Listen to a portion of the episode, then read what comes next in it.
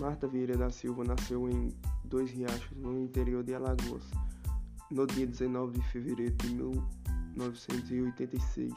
O pai abandonou a casa, mulher e quatro filhos quando Marta ainda tinha um ano de idade. O tempo se passou.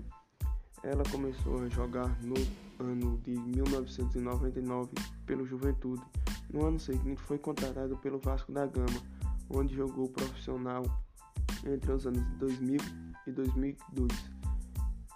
Foi eleita pela FIFA seis vezes como a melhor jogadora do mundo de 2006 a 2010 e em 2018. Foi bola de ouro em 2004 e 2007, chuteira de ouro em 2007. Hoje, atualmente, ela joga no Orlando City. Marta foi renomada no Brasil e no mundo como a melhor jogadora da história do futebol feminino, criando assim uma barreira entre o futebol.